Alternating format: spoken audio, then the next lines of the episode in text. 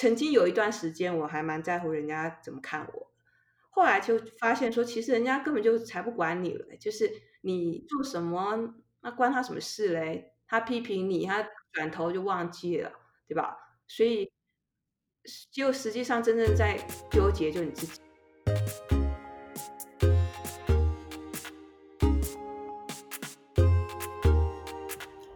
现在正在收听的是露露不在家，好开心哦！进来已经是第十三集了，真的太太太感动了。露露不在家是一个集结户外人和自由工作者故事的优质节目。露露为你搜集了在户外领域各有所长的狂热者和斜杠，分享他们爱上户外的过程、冒险故事和人生起伏。另外一个部分是要为你揭开不同领域的自由工作者面纱，究竟是怎么样成为一个自雇者和其中的心路历程。这是一个要你踏出舒适圈、勇敢挑战自我的优质音频。请记得在 Apple Podcast 上搜寻“露露不在家”。并订阅这个节目，也不要忘了为我们打新评分并留言。你也可以到 IG 上和我聊聊天，分享你听完这期节目的想法和感受哟。今天邀请到的这位来宾呢，完全就是一个体现踏出舒适圈、勇敢挑战自我的来宾。她从小就是一个乖巧聪明的女孩，求学的过程相当顺利，一路从北女、台大。到美国的宾大电脑博士，在念博士的过程中接触了攀岩这项运动，开启了他这一辈子的功课。从写程式到攀岩，不过就是从解一个谜到另外一个谜而已。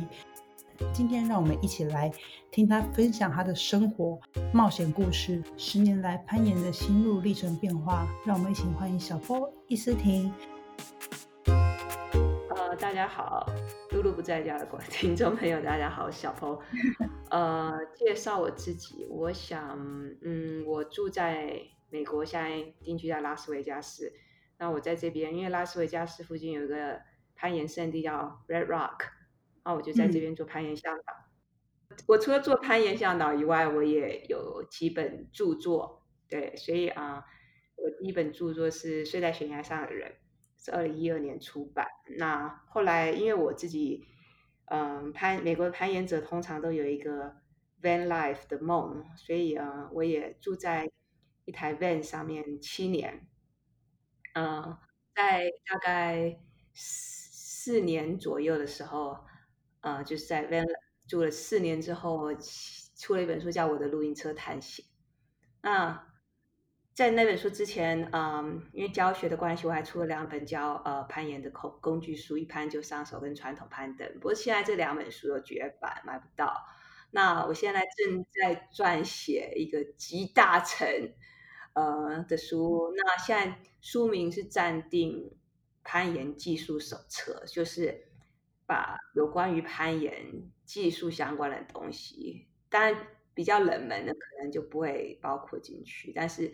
呃，就是一般从单绳锯一直到爬 Big Wall 的技术，我都把它写进去。所以，呃，这个篇幅蛮浩大，希望应该不是希望，我们计划明年六月的时候可以出。明年六月，哇！可是你有那么多写书的经验，会不会觉得这次写起来比较顺？而且你说它是一个集集大成的作品，一点 一点都不顺，因为啊，我应该这么说吧，就是。写工具书其实压力很大，嗯，那因为呃你也希望说你写的很详细、尽清晰。虽然说这本书其实并不是说哦，你拿了这本书之后你就自己照图就操练。我只是希望说你能够请嗯专门的教练来教你，也可以来找小波上课。那嗯。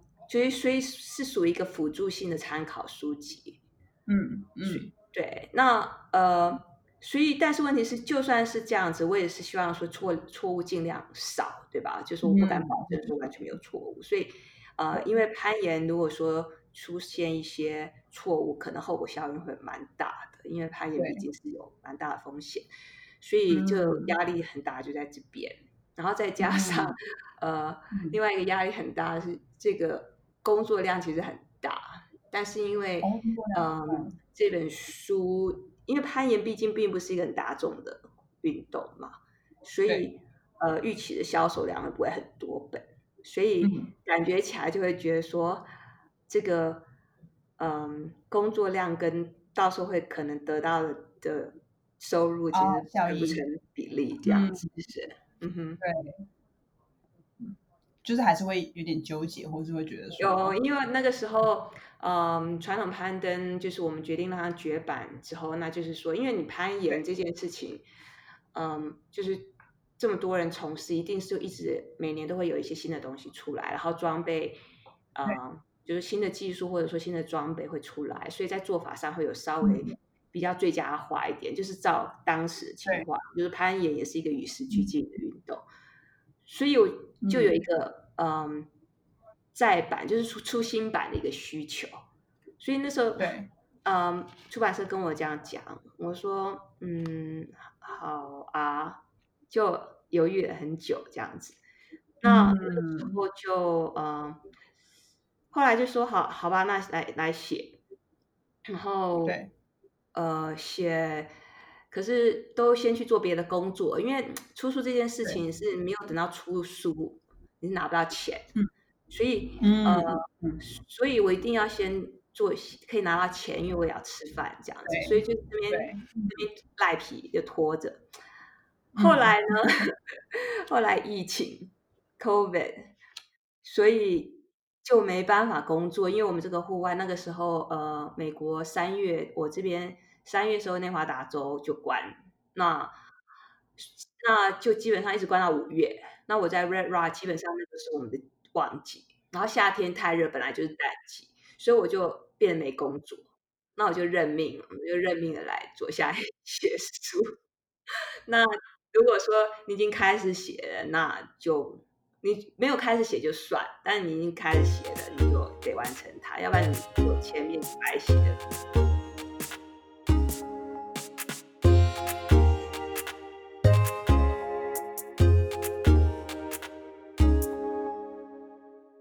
标题就是从博士生，然后到在大垃圾箱捡拾过期食物，然后我不是坠落，我是攀上了梦想的高峰的那个部分，就是我想要请就是小朋友跟我们分享一下，说，嗯，你父母对你的期待和社会给你的框架，就是在怎么样的环境之下成长的，然后到后来会，哎，为什么会放弃一个就是美国博士生的一个。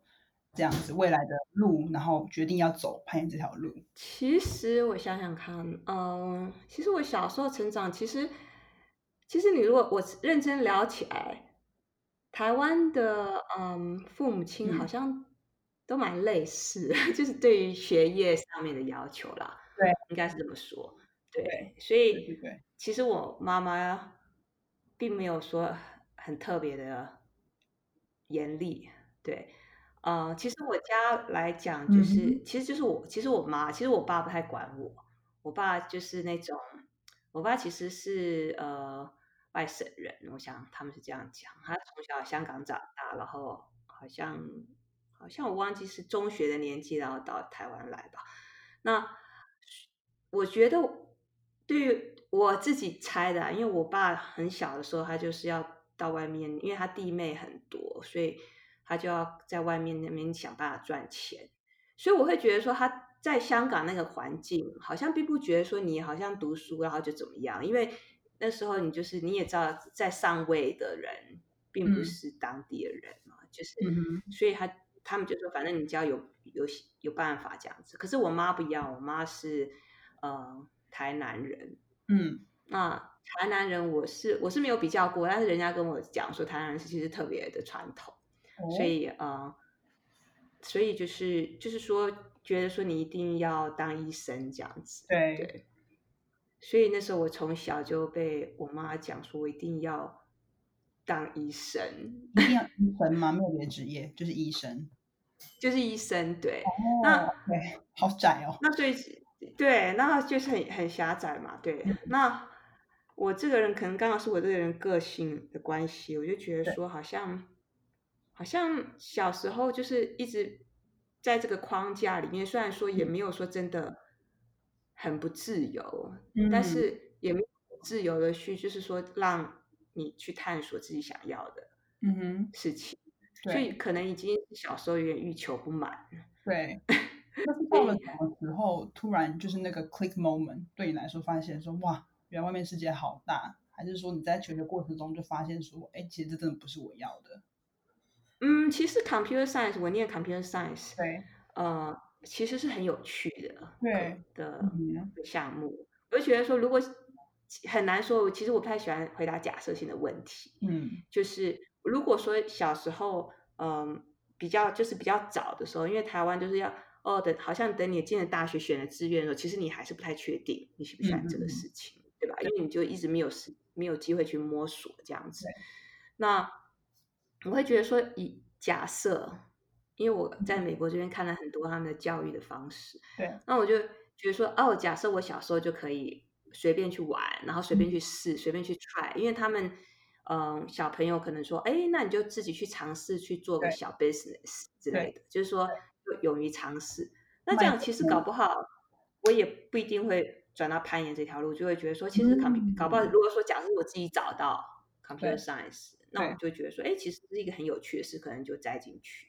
对，那我会觉得说，是我到了美国来，然后又去去做攀岩这件事情，是因为我觉得我还没找完，就是一直在找，然后刚好就嗯念博士班的这段期间遇上了攀岩，所以我就变成说，从我原本的研究题目跳到另外一个研究题目。嗯，OK，所以你算是蛮晚才认识攀岩的，从博非常晚，真的。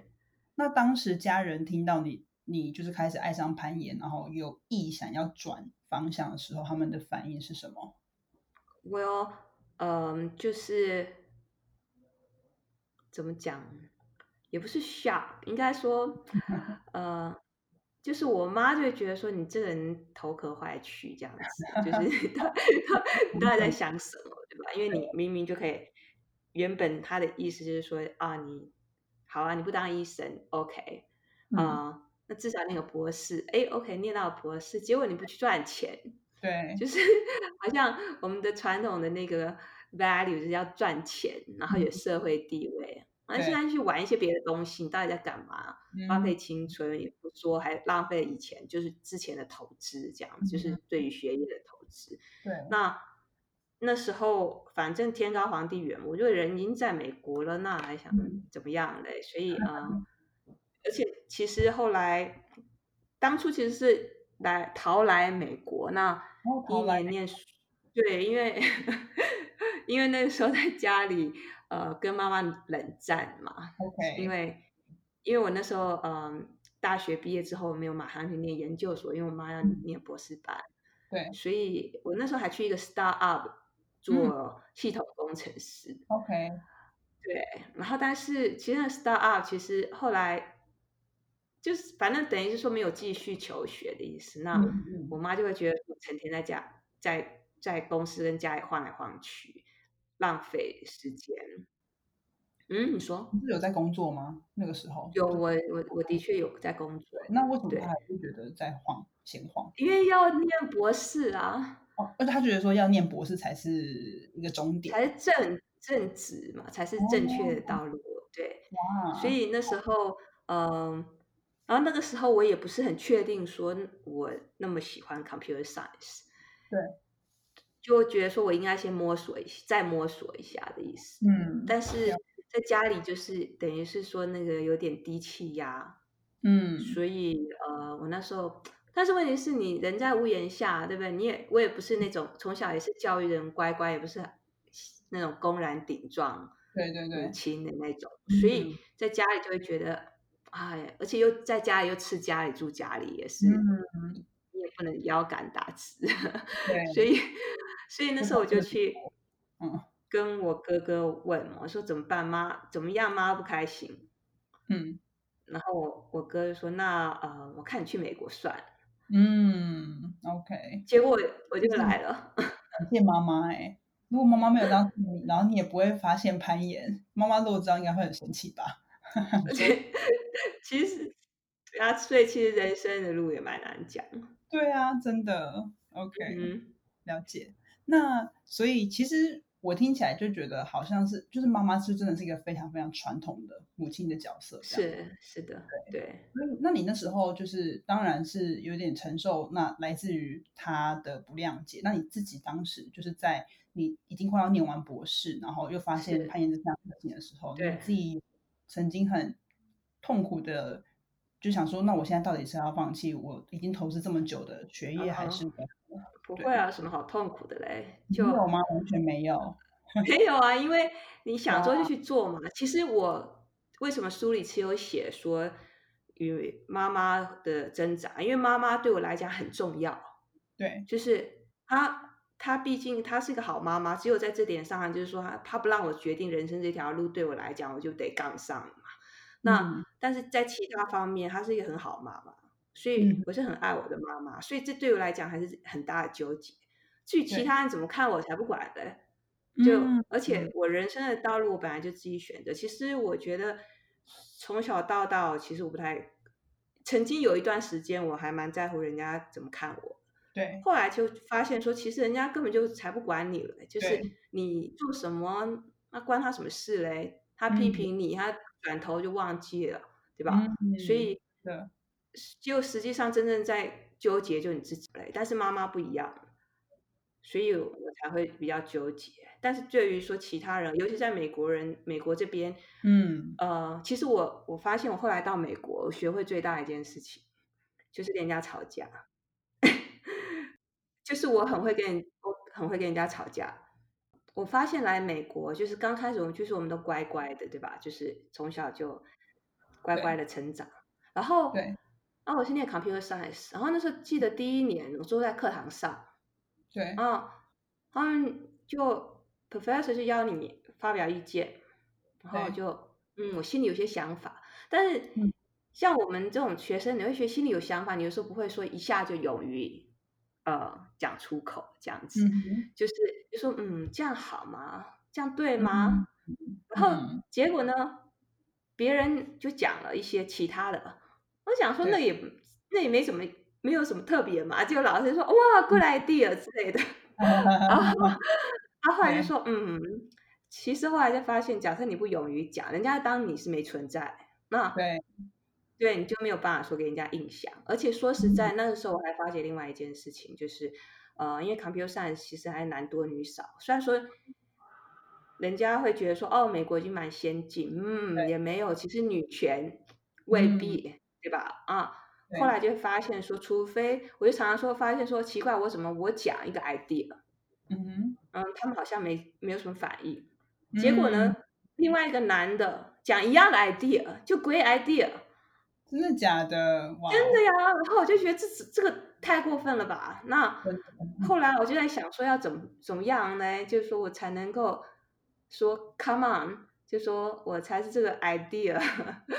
就开始学说怎么样去嗯跟人家讲话，然后后来才发现说你要变得似乎你要比别人更 brilliant，然后人家才会开始给你同等的尊重。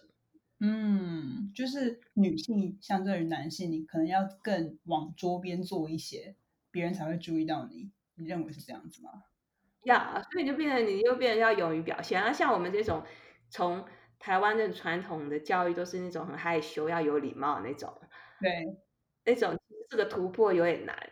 然后刚开始每我后来就发现说，尤其是每个 international student，然后每次出来，对吧？刚出来，像我也是刚出来两年，总觉得说好像哦自己的英文不够好，对，哦，其实真的这边英文。比你不好太多了，所以，所以我就会觉得说，人家有的时候其实。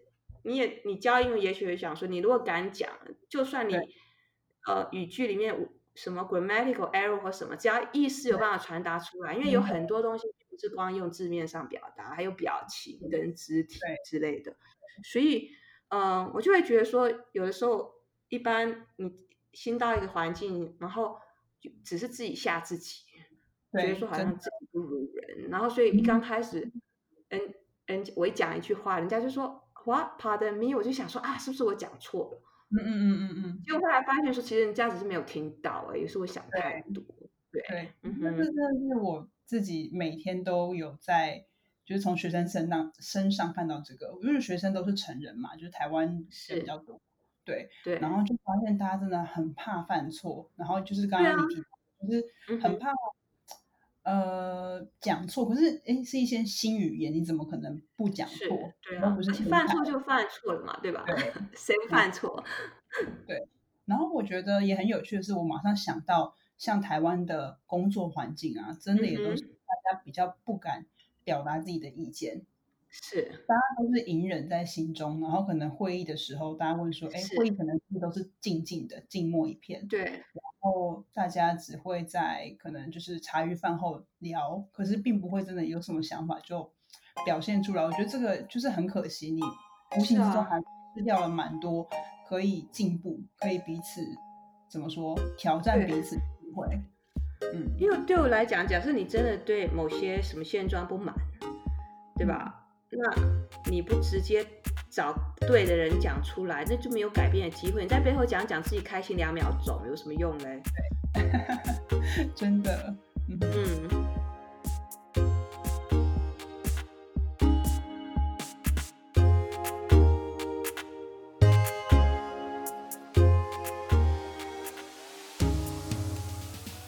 其实我当初会想要去攀岩，其实是我原本其实是想要登山。嗯。那所以我是先去爬山，就是，OK，我爬了一些山，嗯。然后但是我爬山的时候，我觉得很困惑，就说为什嗯，么人家说爬山都，那我为什么都在走路？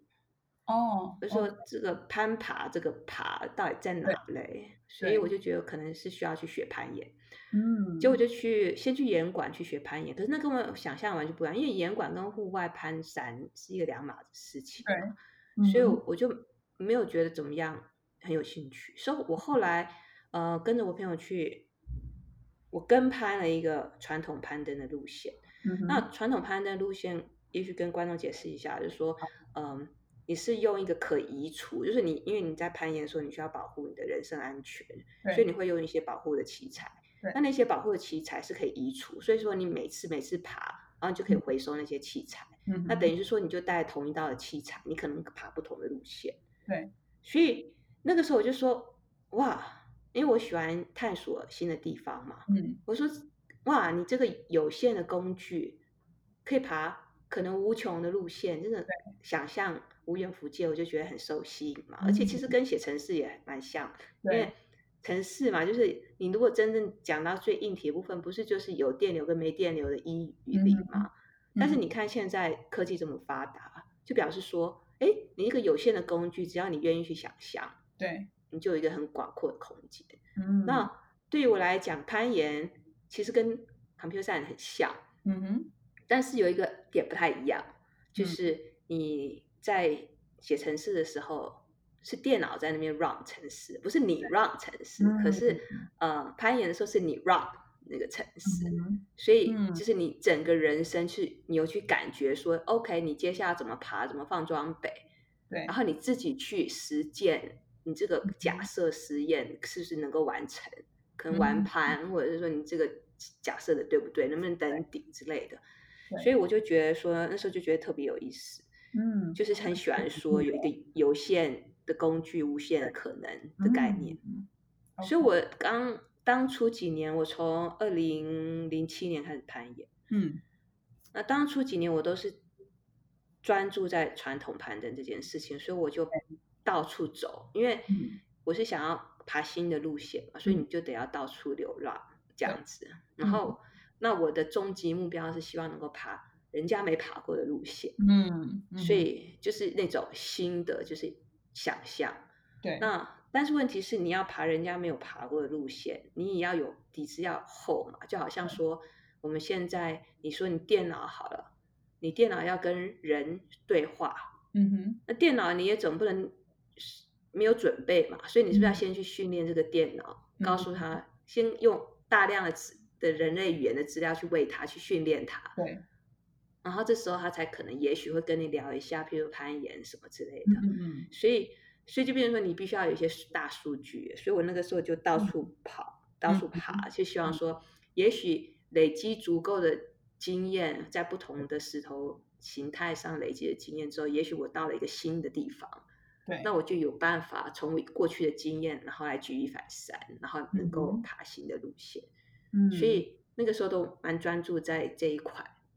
嗯。那所以我嗯跑的地方还蛮多，然后每次海外远征，那海外远征这种东西，当然其实你你都会有所谓的成功或失败。嗯这边。假设的定义就成功失败定义就是你登顶或不登顶，但是其实广义的成功跟失败其实更就不一定就是登不登顶这样子。但但是，然后每次经验啊，终于我在二零一八年，嗯终于我觉得，哇，我可以带这套工具到了一个新的岩壁，对，找个方式上去，嗯。再找个方式下来，嗯哼，就这样，其实就这么简单一句话。然后说，终于从这么多年之嗯后，呃，我终于建立了一个我能够到一个新的地方上去又回来嗯的自信。对，所以这个嗯听起来是十年的淬炼呢。你说从零七年 十几年，对，后来到二零二零一八年，哇哦，所以现所以现在我对攀岩的兴趣又改了，因为攀岩这个嗯领域实在太广，对就是我从一刚开始我就希望新的路线，那就你就会觉得说去看一些大山、大岩壁，一个嗯。很大的一个感觉，嗯哼，就是往外看。可是我后来发现说，因为我之前，呃，我觉得是我之前有点小自卑感，就是说我的小时候会念书嘛，但是我不。跑不跳，跑不快，跳不高，所以我就一直觉得。我体育很差。对。所以我就会觉得说，我在一个攀岩能力，纯粹是说，譬如说像运动员那样子，对，是我觉得也许没有办法达达到很高的程度，嗯哼，因为就是觉得说好像身体都不太灵动这样，因为已经坐在那种学校的教室桌椅前面太久了，嗯对，所以后来就发现说，哎，居然经过这么多年的攀岩，嗯。好像是肢体有一些松动，对，就发现说，其实也许在光在攀爬这一块，就是肢体这一块，其实还有很多东西可以钻研。嗯哼，对，嗯，所以就会发现说，现在从往外看变成往内看，嗯，就说原来身体的奥秘也非常多。就是当，尤其是说，譬如说你去爬暴食问题好了，对就是嗯，就是你通常不太高，你不需要用绳索。当然，它嗯会有下面有软垫。如果说你不小心从硬币上脱了，会有保护。嗯，那甚至一个比较短的路线，就中间我们常常会说，哎，路线会有假设你分区段的话，就是会有一些比较简单的区段，或者比较嗯难的区段，我们叫做难关。那对于我来讲，就是一种解谜的一个过程。嗯怎么样让自，就说你必须要对你自己的身体很了解，说你知知道嗯自己的身体可以怎么去做，对然后怎么去搭配这个收焦点的方向跟岩壁的角度，把你的身体配置在那边，所以你可以在岩壁上移动。其实是一个很大的一个学问，其难实度就 跟体跟体操或者是跟舞蹈来讲，其实不遑多让这样子。我自己就是有试过几次暴食，我就觉得哇塞，也太难了吧。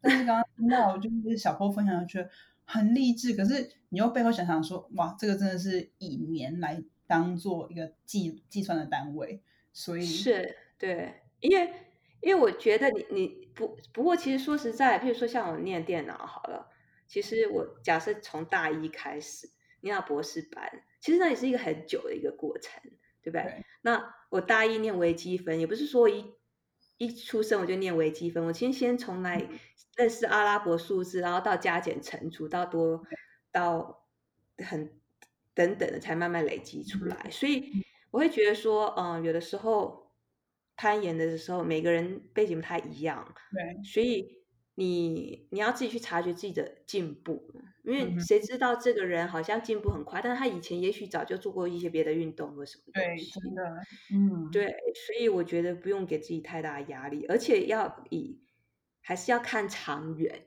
对，就是说你只要其实后来是发现说，你只要一直持续有进步，就是一个很了不起的成就。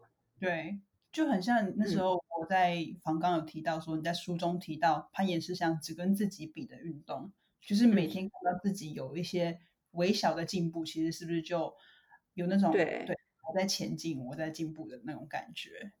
是啊，对对啊，嗯，而。且以前我们不是说有一句话说什么“学如逆水行舟，不进则退”吗？因为你要想想看，哎，你居然还能有进步，表示你抵抗那个往后退的一个浪嗯潮，还可以往前进。其实我是觉得那是一个很值得欣喜的一件事情。那你在攀岩的过程中有曾经想说要放弃吗？还是从来没有？都是越攀越觉得就是挑战挑战，然后我就是嗯，解决应该是说嗯有那种情短暂的情绪化放弃，就好像有时候你爬一条路线，你爬好多次你都解不出来，对，就说嗯不想攀了，我要放弃，就是那种赌气式的放弃。嗯然后结果回家睡一觉，隔天又去乖乖爬同样的问题。哦，了解，就是其实是一个嗯很迷人的重复的过程，可是每次重复的过程中都有一些不同的元素在里面，所以我觉得是很迷人。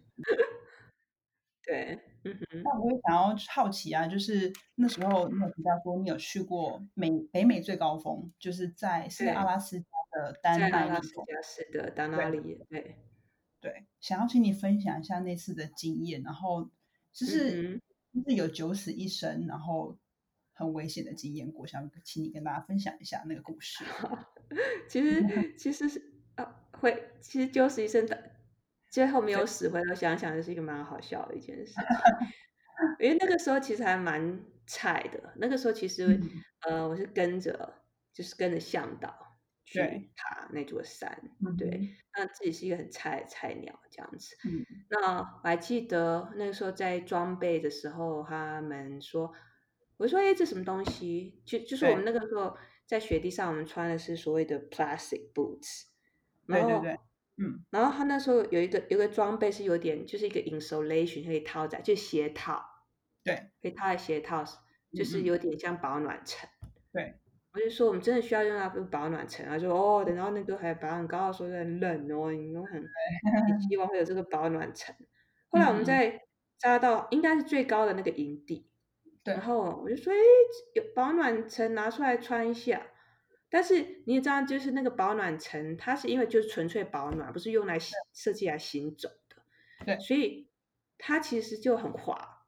嗯嗯嗯，结果我那个说说，因为我们就是在冰川上，你必须要有一个营地的范围嘛，就是说那营。地里面我们会标示用小旗杆标示，所以我们之前会先测过，说没有那个冰川裂隙，就是在这个营地内你可以随意走。动是安全的。嗯哼，但是在这个外面就不一定，所以嗯在冰川上我们都会结绳队行走嘛，就是说万一有一个人掉进去，另另绳队的其他人可以自动就会停、嗯。停住。对。所以那个时候我就穿着我的暖暖鞋套，对，然后我就说，嗯，我现在要去拉屎，呃，就是到了那个营地脚边，用我们用雪堆起来一个小厕所。对，我说我要去，嗯嗯。对，结果，因为那个尤其是高海拔的时候，你也就是那时候你在五公尺的地方啊？多高海拔？五千多，对，五千多。嗯哼，对，那，嗯，所以其实，而且呃，总而言之，那时候高海拔的时候，你脑袋比较迟钝，所以我也没有多想，就往厕所方向走去。对结果一滑，我就滑出了那个哇营地的界限。对很快因为你穿鞋吗？嗯，因为你穿错了鞋吗？当时没有，因为我穿那个鞋鞋暖暖鞋套，所以它就是你如果是穿塑胶就是 plastic boots 的话，它是硬底的，所以它会比它的抓着力比较好一点。然后基本上就说，因为我们那个营地，我们其实在那边地方我们找不到很平坦的地方，所以那那营地已经有点坡度，所以假设我头脑清楚的话，我应该不要穿暖暖鞋套，而且还还要带我的冰斧。对，就是假设一嗯扑倒，就马上用冰斧就自动我自己自我自动这样子。可是那个时候就没有想那么多，因为那个营地也是嗯我第一次穿那个鞋套，对，嗯，所以我就你就滑了。还好那时候裤子还没有拉下来，要不然就更尴尬。然后就滑出去了，结果就听到好像有人惊叫我的名字，嗯然后那时候我一滑出去，我想说，哇，惨了，我要去哪里？我第？第，其实我第一个想到，我也不知道为什么，第一个想到是说，因为美国这边有所谓的三难事件部嘛，我说我我要是进入三难事件部，然后他们会讲描述这个原因嘛，写说 OK，小坡去上厕所的途中，哦，对，整个想起来就会觉得好像让家族蒙羞的感觉。但是我也不知道为什么会想到那个有的没有的，然后后来才想，哦，我应该要赶快想办法停下来。对对对，对，那当时想怎么停下来的？当就一直往当时当时其实我那个时候之前，呃，我自愿去探测那个营地嘛，所以我我有有发现到血，就是你表面上雪，就你仔细看血还是有一点不同，就是有的比较松，有的比较硬实，所以我我可以分辨出那个不同。因为我只有四肢，但四四肢的话，其实你还是可以想办法自动，就是你要用手肘跟你的膝盖有用力往下，等于是说取代冰斧就意思，对。然后然后反正反正我就停住了，对。然后我就听到上面的向导就尖声高叫说：“停在那里，不要动，我们来，因为他们就要组神队来接我这样子。”对，所以在户外的每一分每一秒都不能怠多，就是嗯哼，就是很嗯，对，其实其实这也很很难讲，因为人总是会有些疏忽的时候，对吧？对，所以你就变成说，你也许你你总是可以说，OK，你之前在计划的时候你要想清楚，什么什么时候要想清楚，可是问题是人就是有时候就是想不清楚，呃，对，所以。所以我要检讨，说怎么检讨起来我也不知道，就是很开心，我居然还在这里这样子。嗯，真的。嗯，然后就是更加珍惜现在拥有的一切。OK。是。那我提到说现在是就是攀岩的季节，现在旺季，就是大概从几月到几月啊？我们这个地方，呃，嗯，拉斯维加斯这个地方，我们春秋季最好，春秋。哦。夏天就非常热，所以太晒。对，冬天也可以爬。对，嗯，OK，了解。那那时候你有说，就是你是攀岩已经这样十几年过来，从一路从跟攀到向导，然后你发现，因为你有回来台湾教课嘛，我看你有时候特别回来代课，所以你自己观察，像台湾攀岩界的这个风格跟美国户外有什么样的不一样？或你觉得你对于这个两个地方有什么可以彼此？就是教学相长的地方，可以跟我们分享一下吗？嗯，我觉得其实这很难比，因为美国其实也很大。嗯嗯嗯。所以有时候讲说，哎，美国跟台湾，以前以前如果我还没有来美国的时候，就说，嗯，美国人就是这样。对。结果到了美国之后，就发现说美国人也很多种。对。嗯。所以也很难讲说美国人就是怎样，也有人。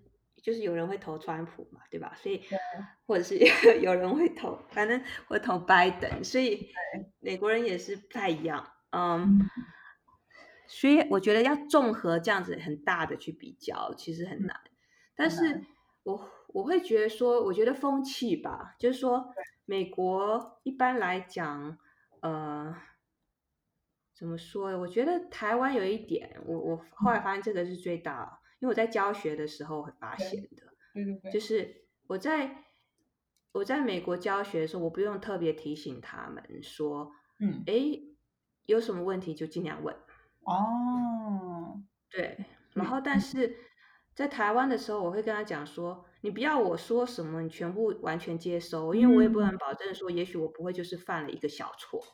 真的，就是攀岩是一个互相监督的事情。就说 OK，耶，我的经验比你多，对吧？嗯。但是就好像说，在在攀岩的一个有一个很有名的有历史，就是一个攀岩大神，好吧，Lin Hill，他曾经一个八字节没有打完，嗯，然后结果就摔了，对吧？就出现了一个意外，所以就表示说，你就算一个很有经验的人，对，大神好了，我们台湾里面说的大神，呃。你也是会犯一个初学者的错误，对吧？所以权威是不不是不不容许被咨询，你应该要勇于咨询。你如果觉得说不对，嗯，你就要勇于咨询。嗯，对，我是觉得说，我不知道为什么，因为台湾也许会觉得说，哦，这个人假设小坡好了，那个在国外训练那么久，爬那么多地方，他讲的就全部都对。我说没有，嗯，绝对不要讲无条件的相信我这样子。对，因为为什么呢？因为你无条件相信我，你之后你在岩壁上，你还是要自己做决定，所以你一定要把我教的你自己吸收。你有疑惑，马上要当场反应。对，也许是，也许，也许是我讲错，因为基基本上来讲，也许我还是会有错误的可能嘛。嗯，对，所以我就会觉得说，呃，台湾会有一这样情况，我就觉得可能。不知也我我觉得也不是迷信权威，但是可能会觉得不太敢挑战。对，我觉得还是比较僵固在就是是就是今天视你为老师，所以你是比较上位者，然后他们今天是来学习，比较是被动性的接受。我自己是教学者，我也有很强这种感觉，所以我就跟学生讲说，我们是一起在学习。当然，是啊，教你的东西比较多，可是不代表我讲的都是对的，而且我就会很开心，或许有学生来跟我说，哎。可是上次我去查到什么，好像不是这样子，或者是他有问题，我觉得都是很欢迎的一件事情，因为你这样才会让这个东西是一个嗯一来一往有意思的互动，而不只是对啊，对，对啊，而且我们教老师当老师总是希望青出于蓝嘛，啊，学生如果都不敢挑战我们的话，他们总会青出于蓝更胜于蓝呢，所以 嗯，是个矛盾现象，嗯。我觉得这个是台湾的教育还需要，就是一直在加油、在加强的部分，就真的要鼓励学生要懂得对怎么说，要为自己发声。然后，对，但是我觉得就是可能我们长期被灌输出来的概念是我为自己发声，但当别人不同意我讲的东西的时候，我就会觉得哦尴尬，讲错或什么。可是真的不用，就是不会对，嗯，今天不知道你讲出来这个东西会不会。也刚好是很多人一直很纳闷，你可能觉得很蠢，是啊，都觉得哎，其实我真的很不懂这一块，对，但大家就很感激你说啊，感谢你把这个东西提出来，这样子的确是这样子，对，而且我都长这么大了，不会为了一个小事伤感情，就这么脆弱吗？没错，OK。那呃，节目的最后呢，想要问，就是想要请小 PO 给那些呃一样热爱攀登或者想要学习攀岩的人说的话，就是你会觉得，如果他们今天是新手的话，或者是他们真是攀登好几年，然后就你自己的经验，然后你出书，然后这个过程，你有什么话想要对他们说的吗？嗯，其实我在想，我后来发现，我最近的 role model。对，攀岩的 role model 是我家的猫。对，我解释给你听，就是我呃，我家我有两只猫，一只是有一只是虎斑猫，那只虎斑猫它很喜欢玩，嗯，所以它有点像狗一样，它就会找不知道从哪里找出来一个小玩具，然后它就叼过来让我们去丢，然后它就会去去捡回来。哦，然后我就会我就会发现说。他就很目目转睛看我们丢东西，然后他会飞 飞出去，就是很快的飞出去。然后他的运动神经超级好，就是就是他可能会翻滚，或者是他撞到墙之后，马上就把。脚伸出去来对抗这样子，对对对。但所以他有的时候，但他有的时候也会失败，你知道吗？会憋得很好笑这样子。对。可是他好像不以为意，他就是觉得说这件事情是一个很好玩的一件事情。嗯。还记得说他刚来的时候，因为我们刚领养他的时候，嗯，他跳跳不高，而且还会摔得很惨。可是他也不觉得怎么样，他就一直玩。然后我就会觉得说，我后来发现说，我自己，嗯，成人好了，就是我觉得。啊，总会觉得说，我怎么爬了那么多次，我还没有把那条五点叉叉的路线爬完？我怎么这么差？嗯，但是我后来发现说，其实其实不过就是玩嘛，就是对，所以我就会觉得说，哇，你看我家的猫啊，它现在才一岁多一点点，就其实我就在看它在不。不断的玩，然后每次玩都很开心的过程当中，变成一个超厉害的，嗯，的猫，世界级，它也是世界级的猫。所以 我说，其实有时候真的要放轻松，就是这件事情本身就是一个玩。嗯，我觉得好有趣，就是邀请到来宾中有趣。上集邀请到一个女生，然后她也提到说，她我是问他说，哎，你早上都几点起床？他跟我说就是六七点。然后我说哇，真的太猛了。他说已经行之有年，但是一部分原因是因为他要早起去前，就是去把那个车移走，因为好像会开始收费，然后七点什么的。然后我当下我就对，反过来我说哈，他说现在是在说什么？我是怎么突然好像有点断线？他就说哦，就是因为他去牵车，所以有点算是他要早起这个习惯，然后就 很有趣。然后他也有提到说，其实人类就是来这边是来这个地球上，就是你要玩嘛，你要走这一条，你要去尽可能去探索你没有探索过人事物。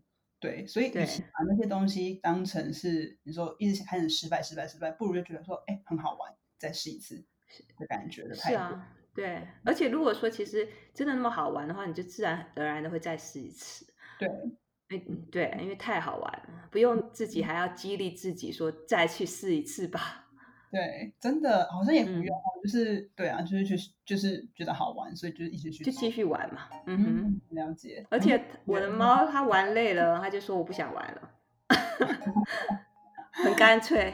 对对。OK，所以你也不能觉得说我一定要解决这个问 boss 问题之后再去休息，嗯，累了就休息，嗯嗯嗯，真的，到后来其实真的都是像回应到你之前说的，其实是现在是 seek within，就是往内寻求，对，这样子，对，去关注自己的感受啊，然后跟等等的。好的，是的，很谢谢，就是小坡来接受我们的访谈，这样子，也谢谢你。对，也谢谢露露把问，不客气。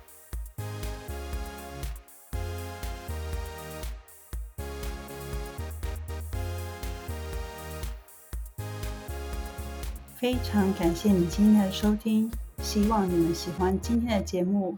不要忘记帮我到 Apple Podcast 上面打新评分并留言，或是到 IG 上找我聊天，和我分享你们的想法哟。在节目的备注栏有帮大家整理了这次访谈的重点精华整理。其实我自己在访谈完小坡之后就觉得啊，其实人生真的没有规则可循呢。因为你看他也是博士班的时候才接触攀岩这件事情，那没想到哇，就这么一头的栽了进去。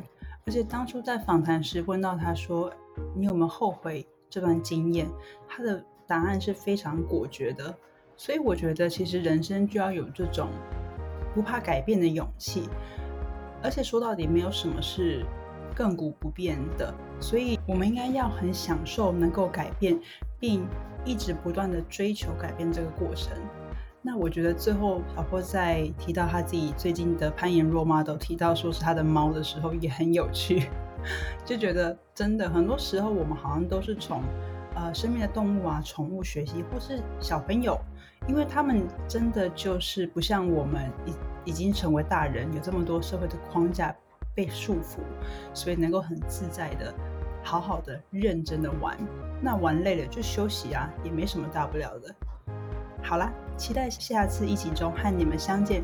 露露不在家，下次再见喽，拜拜。